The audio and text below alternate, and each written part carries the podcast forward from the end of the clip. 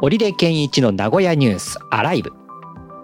この番組は名古屋のカルチャーやイベントなどの最新情報をお届けする名古屋の今を知ることができるポッドキャスト番組です。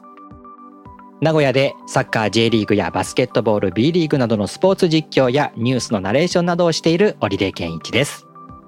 番組へのご感想お便りは番組ホームページのメールフォームまたはツイッターへハッシュタグカタカナでニュースアライブとつけて投稿してください。お待ちしております。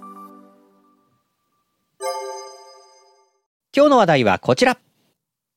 名古屋市でエスカレーター利用が大変身。立ち止まりが義務化される？名古屋市ではエスカレーターでの事故を防ぐために歩いて利用することを禁止して立ち止まることを義務付けるという新たな条例案が提出されました。エスカレーターの管理者にも立ち止まることを周知するということが義務付けられるというこの条例案。罰則はありませんけれども、やはり根底としてはエスカレーターでの転倒事故を防ぐためということがあるようです。うんえー、名古屋市の消費生活課によりますと、まあ、歩いたり走ったりして、もし万が一緊急停止した時に、当然大きな事故が考えられると。大きな事故が起きてからは遅いという思いから、できるだけ早いスケジュールでやりたかったということです。まあ今名古屋のエスカレーターは、えー、右を開けている。左側に並ぶというね、うねえー、こういった、はい、えー、まあ、文化になっておりまして。はい。まあ、大阪から来る方は戸惑うでしょうね。大阪逆なんですよね。逆ですかね。左を開ける感じですかね。はいはい、そうなんですよね。はい。まあだから地域によっては、えー、右側をに並ぶというところもあるようなんですが、まあでも、うん、片側開けっていうのはしっかりと定着してしまっていますもんね。うんうんうんうんうん。うん。そうですね。結構そこをスムーズに、ね、早く行きたい人は通ってとか、よく見られる光景ですけど。ね、あれがやっぱり重大事故につながるっていうことになるんですね。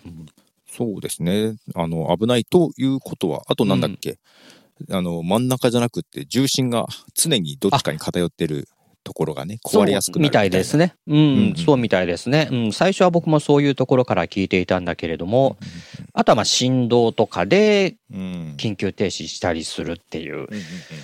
うん。まあそんなんだったらエスカレーターと階段が両方あるんだったら階段使いのになって思いますけどね。下りの、下りで行く方は特にね。そうですね。あれなんかみんなエスカレーター使いたがるんですよね。あれなんでだろう？いや、楽ですから。あの、でも僕、あの、よく実験するんですよ。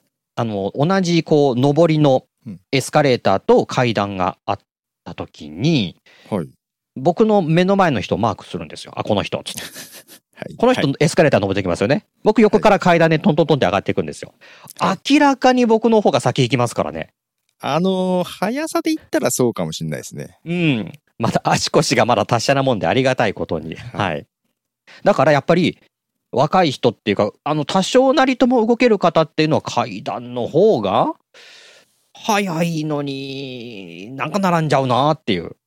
あまあ、あの、楽したいだけだと思います。うんで、しかも片っぽ開けているっていうね。うん、はい。あと、あれも嫌なんですよ。あの、片っぽ開いてんのに一列になるためにずらーっとこうエスカレーター待ってる列ができちゃうっての。ああ、できますね。はいはい。ね、あの、通勤、通学のね、はい、ラッシュなんか特にそうじゃないですか。あの、伏見あたりよくそんなことがあります。ああ、ねあれこそ無駄ですよね。本当は。そうですかね。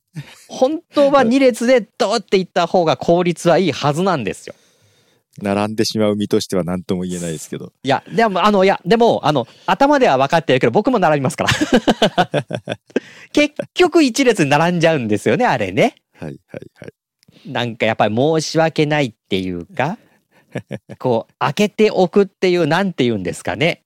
あの美徳っていうか、なんか、親切心っていうかね、ありますよ。うん。まあ、僕もだからこう頭ではね分かっててそういうことを言いますけどもああいう時は並んじゃいますね、うん、ああいう時こそなんか2列に並んでてこうじっとしているような人がいてもねうんうんうん、これマスク論争のこのマスク取れみたいな感じでエスカレーターは2列でみたいなことを言うおじさんがいてもいいような気がするんですけどね。はい。でもこういった、えー名古屋市では条例で、あの、ね、禁止する、えー歩いて利用することを禁止する、まあ、と、た止まって利用してくださいっていうことを、えー義務付ける条例案が出されているわけなんですけれども、まあ、市民の方からはね、えーやっぱ安全性としては大事なんだけれども、急いでいる人もいるからな、なんてな話もしてるそうなんです。うんはい。うんうんやっぱりね、あの実験でも、あの全員が立ち止まって利用していた方が、全体の移動時間は早くなるという、まあ、こういった、まあ、結果は出ているそうなんですけどもね。うん。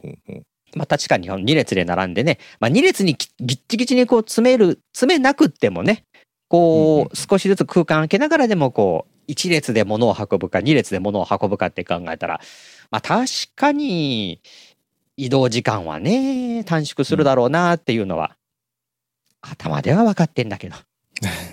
えーなかなかじあの実行にっていうか、社会全体がそういう感じにならないということで、名古屋市はうん条例案を出したということになりました。はいで、このお名古屋の条例案は、施行は2023年10月を目指しているということです。だから、今年の秋ですかね。うんの成立を目指しているということ。まあ、周知徹底という意味なんでしょうね。別にこれでまあ罰則はないということなんでね。うんええそうですね、うん罰則はないんですよね。はい。条例で禁止されていますということで。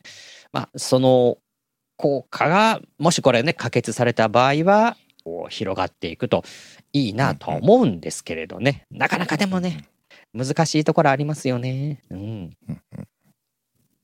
確かにエスカレーターで、えーい一機しかないエスカレーターで、じゃあ急いでる人はどうしたらいいのっていうね。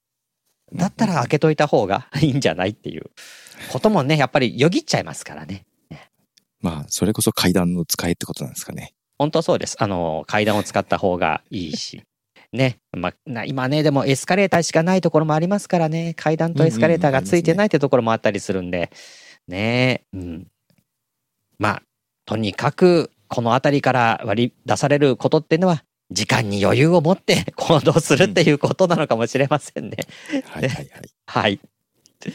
さあ、ということで今日は名古屋市でエスカレーター利用が大変身するかも、立ち止まりが義務化されるかもしれないよっていう条例案の提出があったという話題お届けしました。